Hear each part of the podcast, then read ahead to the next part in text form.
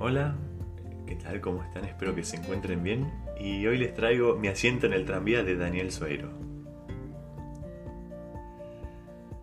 Los días son más largos ahora, cerca ya el verano, y el viaje de vuelta lo hago aún con sol, sean las 7 o las 8 de la tarde.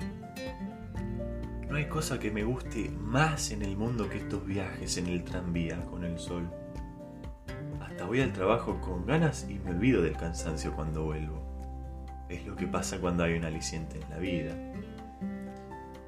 Sentado en tu asiento, sin hacer caso de nada, con la frente pegada al cristal y el sol que te calienta, así vas, mirando las casas y las aceras, los árboles, las glorietas, todo lo que pasa en la calle, las puertas de los bares, los coches, las disputas, la gente, todo eso moviéndose o quieto, todo al sol, mientras tú pasas de viaje y disfrutas tu bonita horita de tranvía todos los días.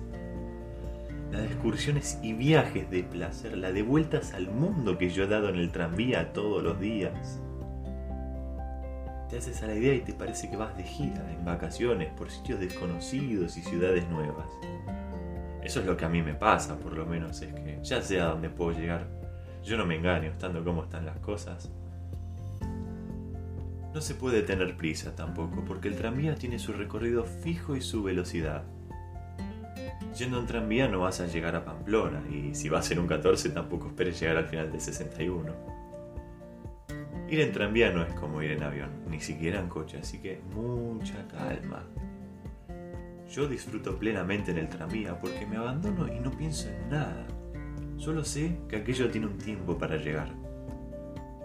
No se le puede meter más prisa. Yo, aunque vea que se me hace tarde, no me impaciento y sigo tan tranquilo. Ahora a mí me gusta ir sentado. Yo no me meto con nadie y espero, pero quiero ir sentado en un asiento, a ser posible al lado de las ventanillas.